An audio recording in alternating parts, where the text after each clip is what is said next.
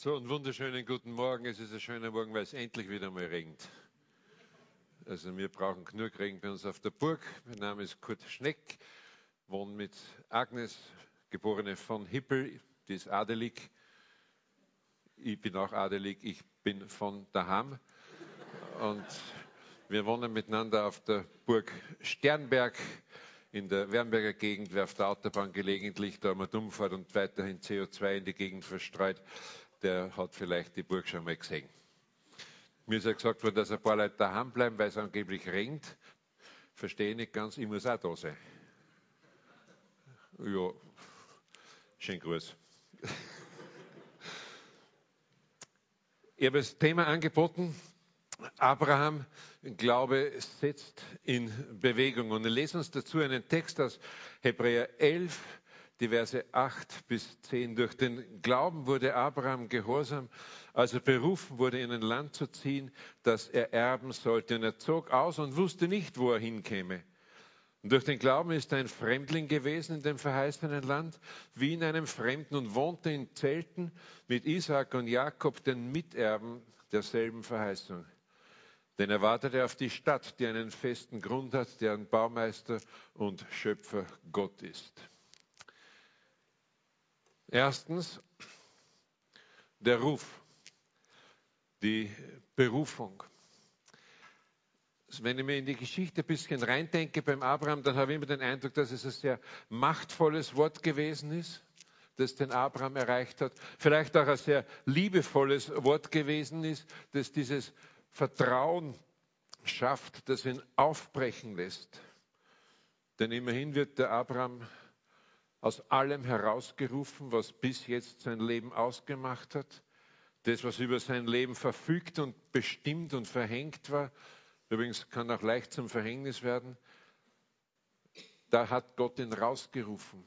Verhängnis auch deshalb, weil er sagt, vieles können wir uns in unserem Leben überhaupt nicht aussuchen. Und die Gefahr, nicht zu leben, sondern gelebt zu werden, die ist groß. Fremdbestimmt zu leben, nach dem zu leben, was andere über uns festgelegt haben, dieser Gefahr entrinnt man nicht immer und nicht endgültig. Eltern, die man sich nicht aussuchen kann. Also ich, ich hätte mir andere gewünscht, womöglich. Ich erzähle jetzt nicht mehr Lebensgeschichte, das ist bei manchen Leuten anders, aber man kann sich die Eltern nicht aussuchen. Es geht ja weiter, man konnte sich nicht einmal sich selber aussuchen. Also ich weiß nicht, wer von euch, bevor er geboren wurde, eine Bestellung abgegeben hat, gesagt hat, dass erstens, ich möchte überhaupt einmal erscheinen in der Welt. Du bist nicht gefragt worden, gell? Und dass du dann bist, wie du bist. Also ich hätte ein paar Korrekturen von vornherein schon gerne vorgenommen. Mit den Ohren und mit der Trichterbrust. Und, äh, Aber ich bin nicht gefragt worden. Ist alles verhängt und bestimmt. Grenzen, in denen man lebt. Vaterland kann man sich nicht aussuchen und damit verbunden Kultur und Mentalität. Das ist bestimmt. Die Gedanken, die wir denken, die werden von anderen vorgedacht. Bitte nicht glauben, dass wir alle so wahnsinnig originell und kreativ sind. Andere denken vor, was wir dann nachdenken. Und das, was wir nachdenken, hat mit Nachdenken nichts zu tun. Das sind Überzeugungen, denen wir folgen, Muster, denen wir gehorchen. Also vieles ist festgelegt. Und dann erreicht ihn ein Wort aus einer anderen Welt. In 1. Mose 12, die ersten beiden Verse. Der Herr sprach zu Abraham, geh aus deinem Vaterland und von deiner Verwandtschaft und aus deines Vaters Haus in ein Land, das ich dir zeigen will. Und ich will dich zum großen Volk machen, ich will dich segnen und dir einen großen Namen machen und du sollst ein Segen sein. Unglaublich. Ich mache jemanden aus dir, Abraham, der Spuren hinterlassen wird. Das Ende deines Lebens wird nicht ein Grab sein. Ich bin viel im Reisedienst unterwegs und habe manchmal die Angewohnheit, dann so bei Spaziergängen einmal auf Friedhöfe zu gehen. Und das hat nichts damit zu tun, dass er makabres Gemüt hätte oder lebensmüde wäre oder sonst irgendwas. Aber Friedhöfe machen mich auf eine ganz bestimmte Weise nachdenklich. Schon mal gelesen, zum Beispiel Anna Berger, 1920 Bindestrich 1970 oder 90. Ein Name, das Geburtsjahr, das Todesjahr und das ganze Leben zwischendrin, diese 70 Jahre, ausgedrückt in so einen Strichel. Und das schaut nur dazu aus wie Minus. Ist die Frage, was bleibt von einem Leben?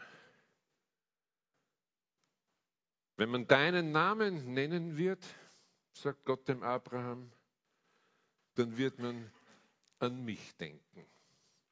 Wenn dein Name fällt, dann bringt man mich, Gott, damit in Verbindung. Wenn dein Name fällt, dann wird vor allem meine Geschichte erzählt werden. Das ist die Verheißung, die Gott dem Abraham gibt. Ich mache dich zu einem Segen für viele und ein großer Name wirst du sein und haben, weil durch deinen Namen ein großer Gott bekannt gemacht wird. Nicht, dass du groß rauskommst, ist wichtig, sondern dass durch dich ich groß, klar, deutlich herauskomme und der Welt erscheinen kann. Ich möchte durch dich mehr noch dieser Welt etwas Gutes bringen. Ich möchte durch dich dieser Welt etwas bringen, das sie unbedingt braucht. Und durch dich, Abraham, möchte ich der Welt zeigen, sagen, erklären, schenken, wer ich bin, denn mich braucht sie notwendiger als alles andere. Du wirst also dein Leben nicht umsonst gelebt haben. Ich habe mehr für dich als geboren werden, aufwachsen, Beruf, Haus, Kinder, Frau, äh, Frau, dann Kinder. Und dann irgendwann einmal älter werden, müde werden. Und immer im Hinterkopf diese seltsame Frage, die man natürlich wegarbeiten, wegdröhnen, wegsaufen, wegbeamen kann, aber immer diese komische Frage, wozu ist denn dieses eine einzige Leben eigentlich gut? Bin gestern so beim Gebet gesessen und meine Gedanken sind dann wieder mal abgeschweift, bin ein lausiger Beter. Und plötzlich war wieder diese Frage da, warum haben wir Menschen eigentlich ein Bewusstsein? Warum denken wir über bestimmte Dinge nach? Warum lassen uns bestimmte Fragen nicht zur Ruhe kommen? Warum sind bestimmte Fragen hier, die uns immer wieder nachgehen und begegnen? Und eine Kernfrage ist, wozu denn das Ganze? Dieses Leben. Und Gott gibt dem Abraham eine unglaublich kraftvolle Antwort, die ihn von Anfang an bestimmen darf. Ich will durch dich mich dieser Welt bekannt machen. Und dann wirst du gelebt haben und es war nicht umsonst. Denn durch dich bin ich in diese Welt gekommen. Und wenn dein Name genannt wird, wird man von, an mich denken. Wenn deine Geschichte erzählt wird, dann wird man von mir reden. Das ist die Bestimmung deines Lebens. Man kann es natürlich auch umdrehen, gell? Abraham ist nicht ein Mensch, der sagt, ich benutze Gott für mich, sondern Gott sagt, Abraham, ich verwende dich für mich. Und das ist so eine Grundstruktur in unserer Frömmigkeit. Wenn man die nicht rechtzeitig auf die Reihe kommt, dann wird das Ganze ein fröhlicher, christlich angehauchter Götzendienst. Also, Abraham, ich mache dich zum Segen. Du bekommst einen großen Namen und die Größe deines Namens wird mit einem großen Gott zusammenhängen. Oh ja, Abraham, du kommst groß raus. Aber es geht um mich, der durch dich in diese Welt kommen soll. Abraham nimmt Gott das ab und bricht auf. Zweitens, denn durch den Glauben wurde Abraham gehorsam. Im biblischen Denken gehören Glaube und Gehorsam untrennbar zusammen. Das Wort, das ihn erreicht, ruft ihn zum Glauben und der Glaube beweist sich dann im Gehorsam. Glaube erschöpft sich nicht in Bekenntnis und wir glauben auch nur das, was wir tun. Was du sagst, ist eine Sache. Erst wenn du es machst, dann glaubst du auch, was du sagst. Darum heißt es im Neuen Testament auch nicht nachdenken, sondern nachfolgen. Man tut es oder man lässt es bleiben. Man bricht auf oder man bleibt hocken. Gehorsam ist Folge des Glaubens. Glaube ohne Gehorsam wäre nur Gesinnung. Gehorsam drückt sich dann aus in einem Lebensstil. Und der Lebensstil bei Abraham ist wieder ganz spannender. Denn drittens, durch den Glauben ist er ein Fremdling gewesen. Das ist ein aufgeladenes Wort heute. Schillernd und ich werde nur eine Seite ansprechen. Ein Fremdling. Sein Markenzeichen wird sein, wandern, umherziehen, nicht sesshaft werden, sich nicht niederlassen und endgültig häuslich irgendwo einrichten.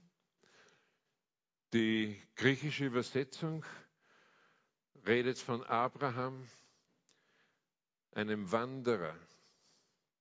Abraham, der Migrant, ein umherziehender Aramäer, also das gab es immer. Gell? Fremdling in einer bestimmten Facette, da ist ein Mensch, der seine Wurzeln nicht in dem Land hat, in dem er lebt. Er ist da, wo er hinkommt, nicht wirklich zu Hause.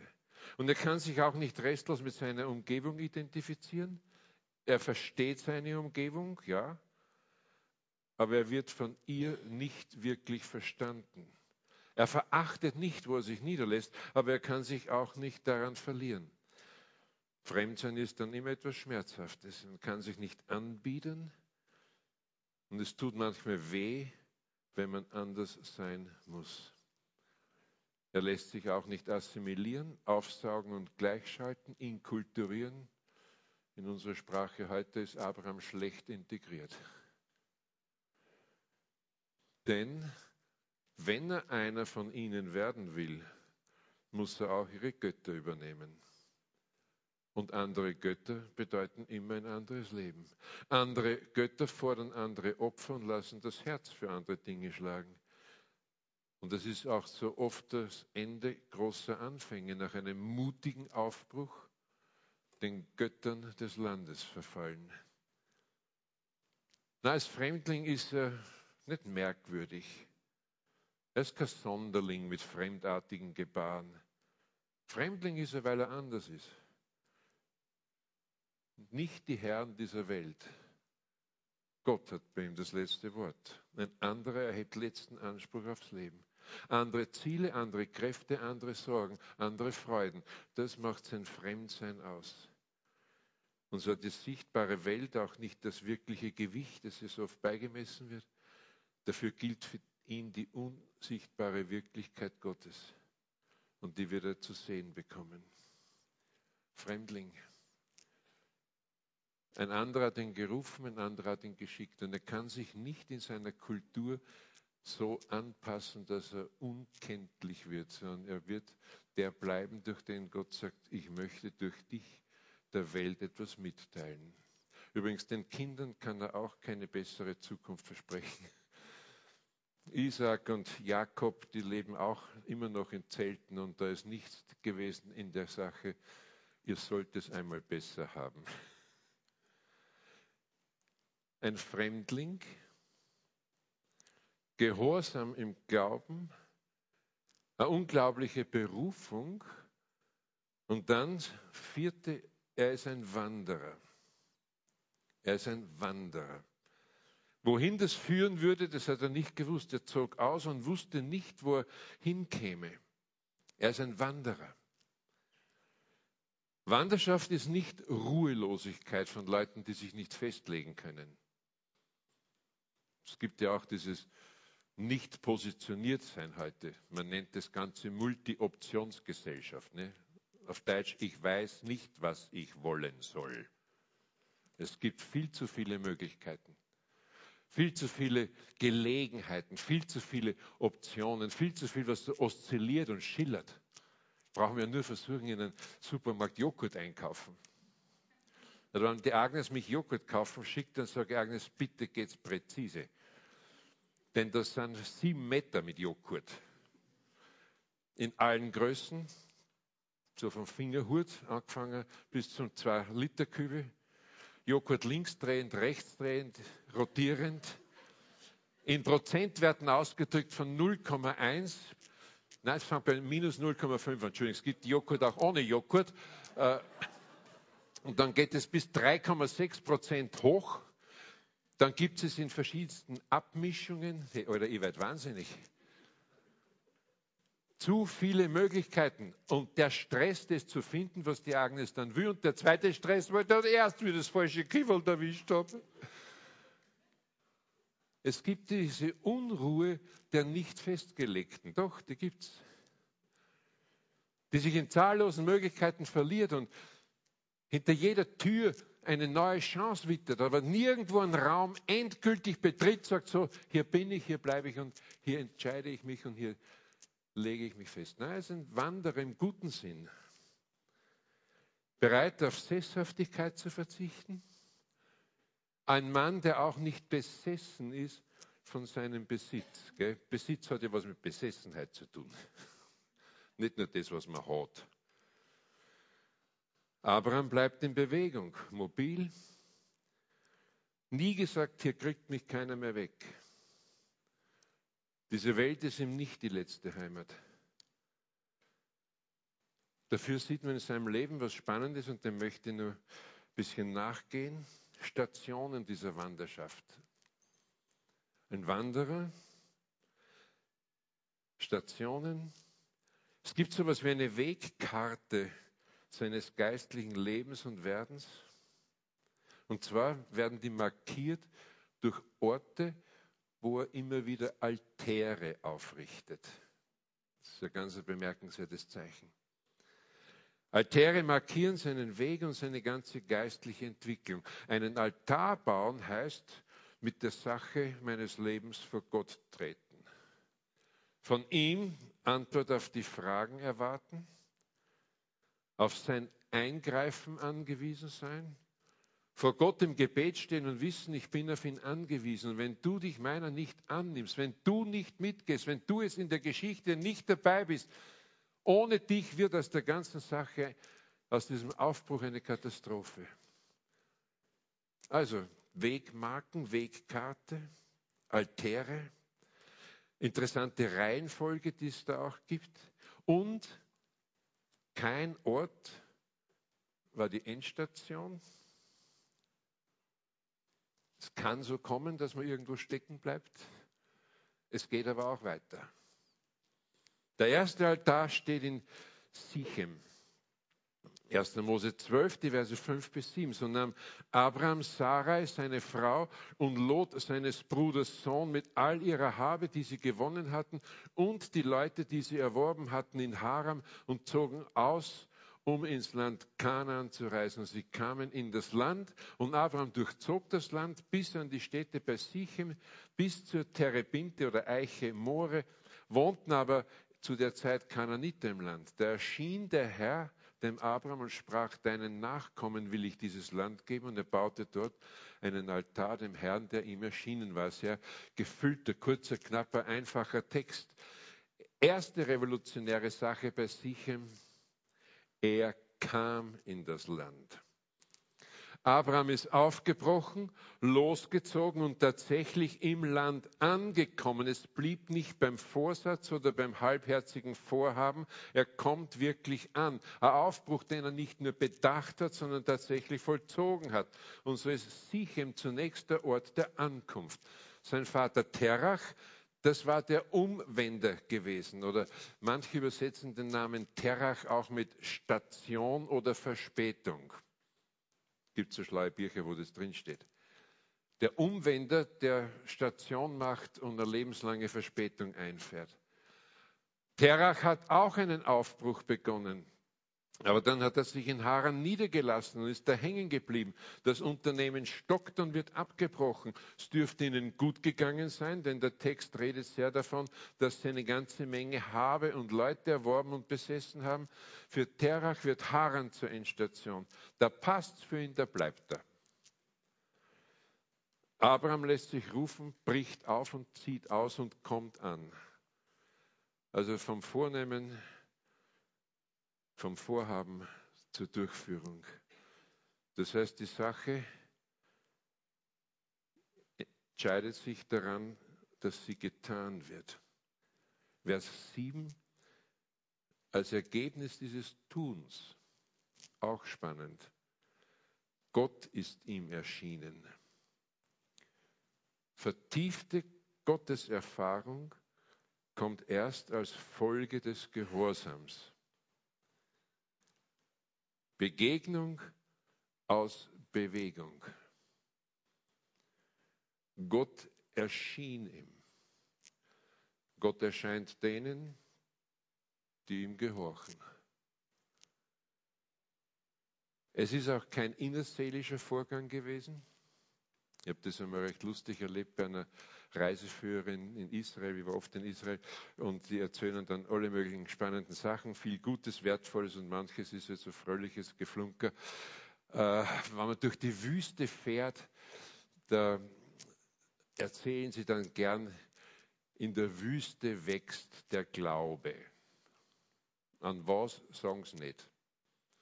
Ich sage dann drauf, in der Wüste wächst mein Durst, nicht der Glaube. Die Wüste stimuliert den Glauben, das ist alles dummes Zeug. Die Wüste ist trocken, ist heiß und wenn es nicht aufpasst, gehst drauf. Das ist Wüste. Die Wüste an sich ist überhaupt keine Qualität, die geistlich ist. Sand, Staub, aus, Hitze. Nein, nein, die Wüste ist für Abraham deshalb so spannend gewesen, das ist ja alles Negev da unten, weil ihm Gott erschien. Und ich habe mit ihr dann gesprochen. Das war kein innerseelischer Vorgang, gnädige Frau. Nicht in der Wüste kommt er plötzlich zu einer inneren Gewissheit, dass es Gott gibt. Na, hier steht im Text, er erschien. Ich habe den Text dann vorgelesen, manchmal bist du an den Unterlippen genagt, wenn so depperte Sachen auch in der Bibel stehen, nur dazu im jüdischen Alten Testament. Gott erschien. Wir haben nichts vom Glauben Abrahams. Ja, wir glauben an den Glauben Abrahams, hat es mir dann erzählt. Ich habe gesagt, der Glaube Abrahams ist nichts, es sei denn, Gott ist ihm wirklich erschienen. Dann hat er auch eine Botschaft. Dann kann er auch was sagen. Innerseelisches hilft uns nicht weiter. Die Gemütszustände von irgendwem, die irgendwo in der Wüste irgendwann einmal gehabt haben, die sind für mich belanglos. Gott ist ihm erschienen. Das ist interessant. Und dann baut er diesem Herrn, der ihm erschienen war, einen Altar. Und wenn man dann die Umgebung anschaut, wo er diesen Altar baut, eine Stätte, eine Kultstätte der Kanaaniter. Die lag außerhalb der Siedlung, draußen bei einem Terebintenhain. Dieser Hain More, wie er auch genannt wird, ist interessant, denn More bedeutet Lehrer. Und es ist natürlich spannend, was ist denn das für ein Hain, was ist denn das für ein Baum, dieser Terebintenhain mit einem Baum, der ein Lehrer ist. Na, unter diesen Bäumen haben sich die Seher niedergelassen. Gottes Männer, die Orakel verkündigt haben. Dieser Hain und seine Bäume, das ist eine kananitische Kultstätte.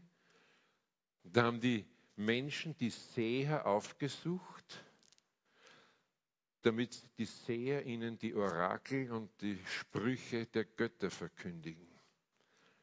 Das heißt, der Seher verkündigt etwas über Gott. Später im Jesaja werden diese Terebinden, an denen ihr eure Lust habt und vor Scham erröten werdet, diese Terebinden vom Propheten Jesaja abgewertet, weil er gesagt hat, das ist Heidentum pur. So, habt ihr das Setting? Ein Terebintenhain, Orakelstätte, Bäume, die Lehrer sind, weil sie aus dem Wispern und Rauschen der Zweige der Bäume Botschaften abgeleitet haben, sehr Okkultisten, wenn du so möchtest. Und hier baut Abraham einen Altar.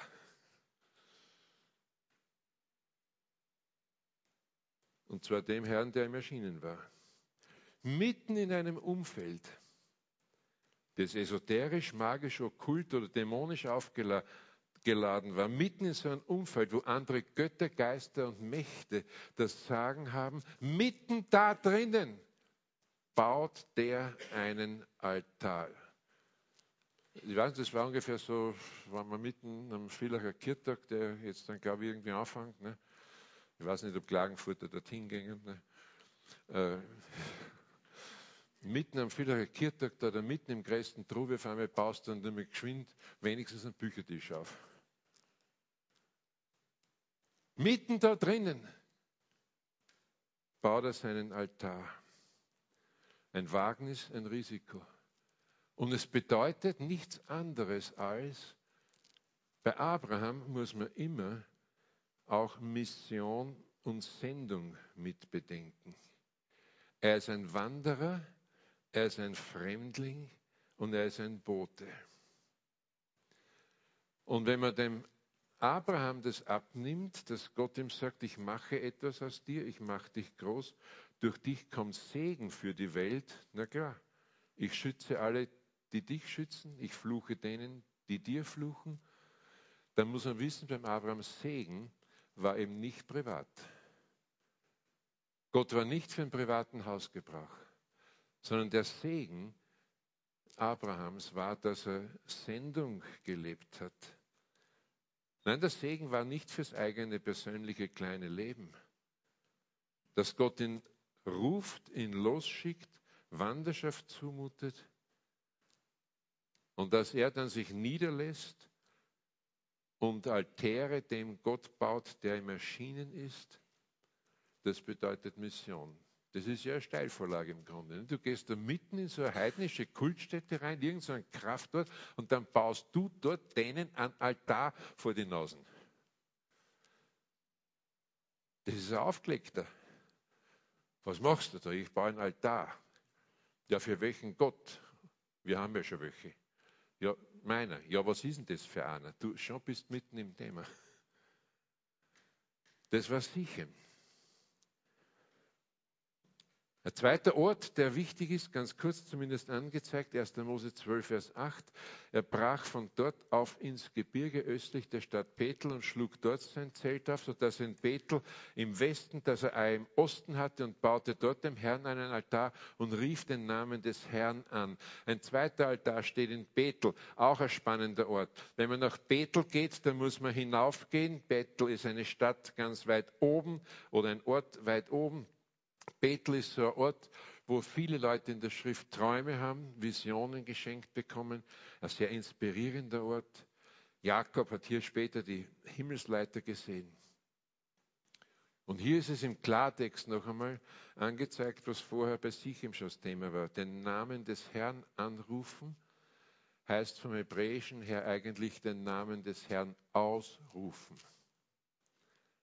Also nicht nur im Gebet anrufen, sondern den Namen des Herrn ausrufen. Anrufen kennen wir. Gott, ich brauche dich. Gott, ohne dich geht es nicht weiter. Gott, du bist mein einziger Schutz, mein Fels, mein Trost. Wir haben alle diese Sachen und Gott, deine Zusagen, herzlichen Dank dafür.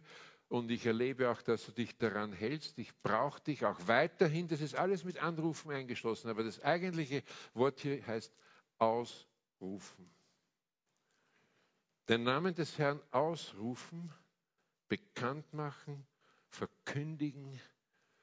Das ist seine Existenz. Ein Wanderer, ein Fremdling, einer, der in dieser neuen Heimat den Leuten einen Altar vor die Nase setzt, mitten in ein heidnisches, magisch aufgeladenes Umfeld hinein und der dann nicht nur diesen Altar baut als stummen Diener, sondern der dann mitten in diesem Umfeld den Namen des Herrn ausruft, bekannt macht, deutlich ausspricht. Nächste Station wäre Hebron. Dritter Ort im Leben des Abraham, auch spannend. 1. Mose 13, Vers 18. Abraham zog weiter mit seinem Zelt und kam und wohnte im Hain Mamre, der bei Hebron ist, und er baute dort dem Herrn einen Altar. Also er ist auch ein Baumeister, aber nicht wie die Schwaben. Ja gut, die Heisel sind dann auch Altäre, aber das ist wieder was anderes. Gell? Könnte man darüber nachdenken, was auf Häusern schon als Altären alles geopfert wurde, aber lassen wir das einmal. Hebron ist ein spannender Ort. Da geschieht sehr viel. Er liegt auch hoch oben, 935 Meter Seehöhe, glaubt man gar nicht in Israel. Hebron ist der Ort des Sieges und der Fruchtbarkeit. Der erste Ort, wo Abraham sich für längere Zeit niederlässt. Es ist ein Ort, wo nach einem Ausreißer in Ägypten die abgebrochene Beziehung wieder erneuert wird. In Hebron entscheidet sich Abraham, den Lot ziehen zu lassen.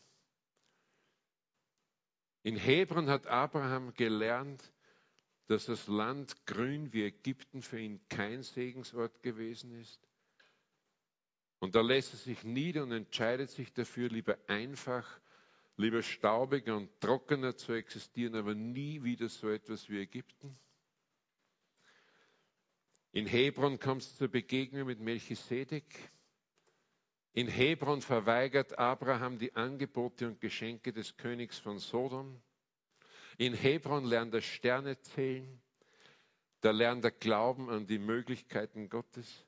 Hebron ist der Bundesort, ist ein unglaublicher Ort. Und in Hebron hat er auch seine Grabstätte. In der Höhle Machpela, der einzige Besitz, den er in diesem Land jemals hatte, war ein Grab. Dort begräbt er auch seine Frau Sarah. Diese Höhle, einziger Grundbesitz. Sonst herumziehen. Er wird selbst auch dort bestattet.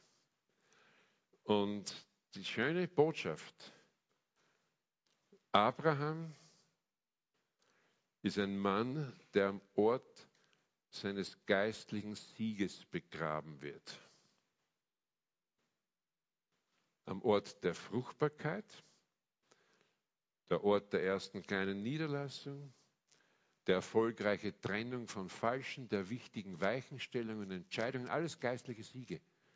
Und er wird am Ort des Sieges begraben.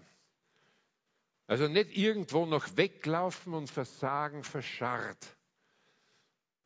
Ein Leben, das nicht einfach aufhört, sondern das sich vollendet. Ein Mann, der seinen Lauf zu Ende bringt. Ein Mann, dem es vergönnt ist, im Alter nicht zu ruinieren, was er in früheren Jahren gebaut und geschaffen hatte. In Hebron trägt Abraham als Sieger von der Bühne ab. Und das Spannende an einem geistlichen Leben ist nicht der Start als Teenager. Das ist okay, gut, habe ich lang genug auch betreut und liebe es heiß. Aber die interessante Sache ist nicht, wie du als Teenager losgelaufen bist, sondern was man über dich sagt, wenn du 75 bist. Oder spricht da geistlich verstanden schon lange keiner mehr von dir? Oh, ich habe lang genug Jugendarbeit gemacht. Das hat immer einen gewissen Glamour. Glamour, Entschuldigung. Ist cool, ist spritzig, ist schräg, ist schrill, ist laut, hat Tempo, man, fest sein soll. Und die spannende Frage ist, wer nach fünf Jahren nur überhaupt dabei ist. Na, der gute Start ist nichts, was ausschlaggebend ist. Teenagerjahre gut hinter sich zu bringen, ist eine Sache und das haben auch viele getan. Schön. Spannend werden die anderen Fragen. Wie schaut es aus bei der Partnerschaft? Partnerwahl? Oh, ich habe genügend ausgebrannte Hülsen am Weg gesehen weil sie den Falschen gewählt haben, entweder das Klotz am Bein oder Strick am Hals. Aber war so süß. Das interessiert Gott nicht, ob er süß ist. Das süßeste Ungläubige ist am Ende nur bitter.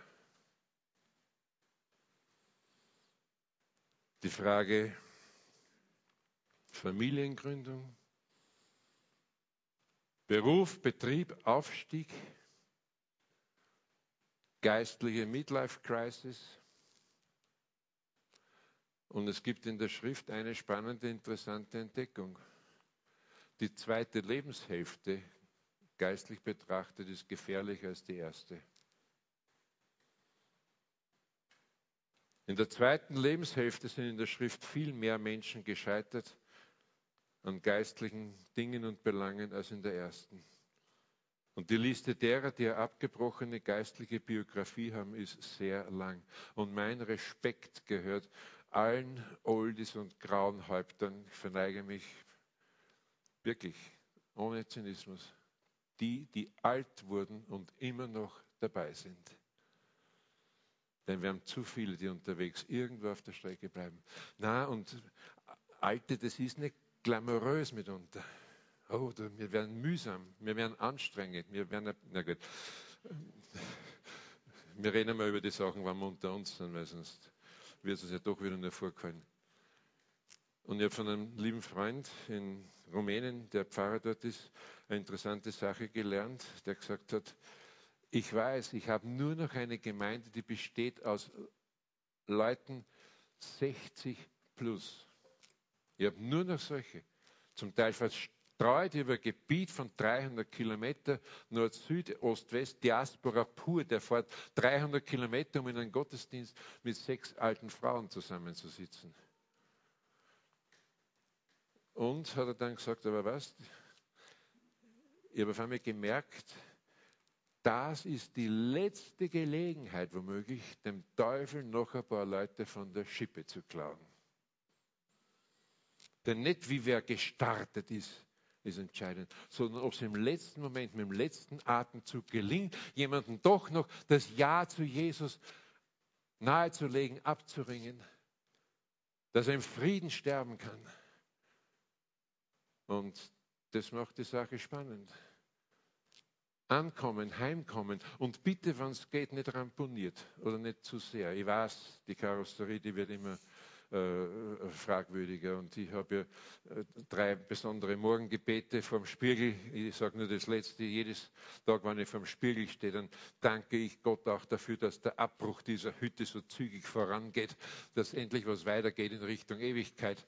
Ne? Aber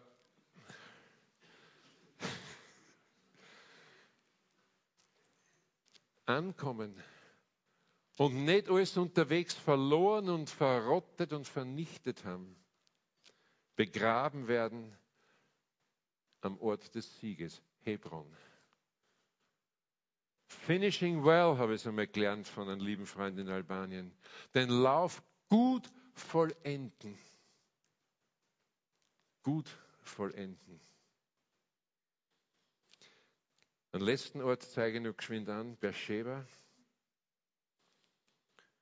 Kehrt vielleicht zu diesem Siegesmoment dazu. 1. Mose 21, die Verse 32 und 34. Da baut Abraham in Beersheba einen Altar und gräbt einen tiefen Brunnen. Sie schlossen einen Bund zu Beersheba. Abimelech und Pichol, sein Feldhauptmann, machten sich auf und zogen dann wieder fort in der Philisterland. Abraham pflanzte einen Tamariskenbaum. Aufpassen, keine Terebinte, sondern eine Tamariske. Da liegen Welten dazwischen. Und dort rief er den Namen des Herrn, des ewigen Gottes an oder aus, haben es eure Übersetzungen. Und so war er ein Fremdling. Beersheba gehört zu den späteren Jahren im Abraham. Beersheba ist der Ort, wo er tiefe Brunnen gräbt. Ein Ort, wo er lernt, und es gibt dann Isaac später weiter, frisches Wasser aus der Tiefe zu holen. In die Tiefe gehen, frisches Wasser aus der Tiefe und wo man still werden kann. Der Baum ist der Ort, wo man sich niederlässt, Ort des Nachdenkens. Ein Ort, wo man zur Ruhe kommt nach der Wanderung und der Weite. Jetzt Tiefe lernen. Grund, damit man vor lauter Frucht und Segen nicht zum Problem wird. Frucht, Segen, Weite kann zum Fluch werden. Und ich kenne das ziemlich gut. Beziehung zu Gott, vermehrte Entdeckungen über Gott, Gott begegnen in der Stille, ist eine tolle Sache und das Ergebnis ist oft, dass man dann eine Botschaft hat. Und hat man eine Botschaft, dann wird man gefragt, ob man mit dieser Botschaft auch dort und da sprechen könnte. Und das ist, das ist nicht, nicht Eitelkeit, sondern das ist so. Gott begegnen, kriegst du eine Botschaft, hast du eine Botschaft, hast du was zum Sagen, hast du zum Sagen, füllt sich der Kalender und das Ergebnis ist dann viel für Gott unterwegs und immer weniger Leben mit ihm. Man gräbt nicht mehr tief, das ist auf einmal angefochten. Man ist ständig damit beschäftigt, Wasser auf verdürstendes Land zu spritzen. Man geht in die Weite, aber nicht mehr in die Tiefe. Und in der Weite wird es dann oberflächlich, wird abgestanden. Ihr kennt es alle, irgendwo latschen, das ist ganz was anderes, als wenn du 17 Meter runtergrabst. Wird oberflächlich, wird abgestanden, wird schal, ist vielleicht routiniert, geübt, gekonnt, aber nicht mehr wirklich vom Herzen Gottes her empfangen. Und so ist Beersheba der Ort am Ende seines, in seinen späten Jahren, wo er noch einmal lernt, aus der Weite in die Tiefe zu gehen. Gott begegnen als Jahwe, als Christus, der Name Herr, Jahwe taucht hier auf und auch hier wieder den Namen des Herrn ausrufen. Das heißt, aus der Tiefe gehst du wieder in die Weite. Das ist ein wunderschöner Kreislauf. Moria wäre noch zu nennen, vielleicht ein andermal. Irgendwann ist die Wanderung des Abraham jedenfalls zu Ende.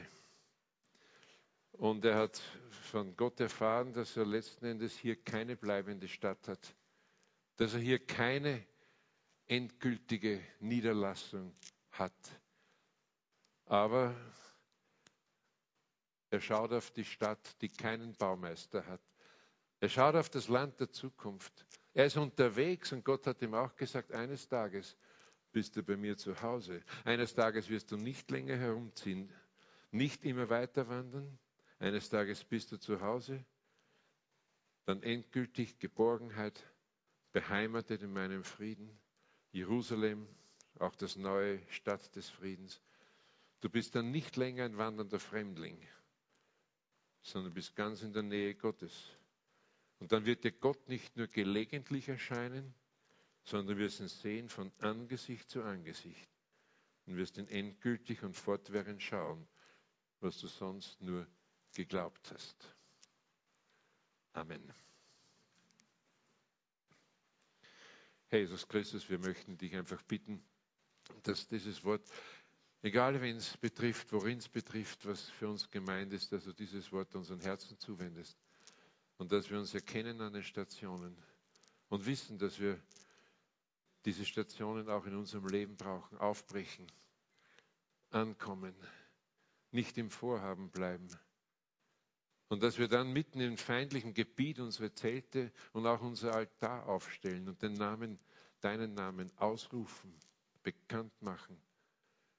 Und dann dürfen wir wissen, dass du uns auch Träume und Visionen gibst und dass du uns Dinge schauen lässt, was du in dieser Welt getan haben möchtest. Und wir erleben auch Sieg und Fruchtbarkeit. Und ich möchte dich von Herzen bitten, dass wir nicht auf halbem Weg hängen bleiben, sondern dass wir am Ort unseres Sieges begraben werden, dass wir einen Lauf vollenden. Und dann danke ich dir auch, dass du uns immer wieder Mut machst, die Stille zu suchen und nicht nur in der Weite uns zu verteilen, sondern wirklich dort tief graben, auf frisches Wasser stoßen und dass wir wegkommen vom Abgestandenen und dass wir nicht Routiniers sind, sondern Freunde, deine Freunde. Amen.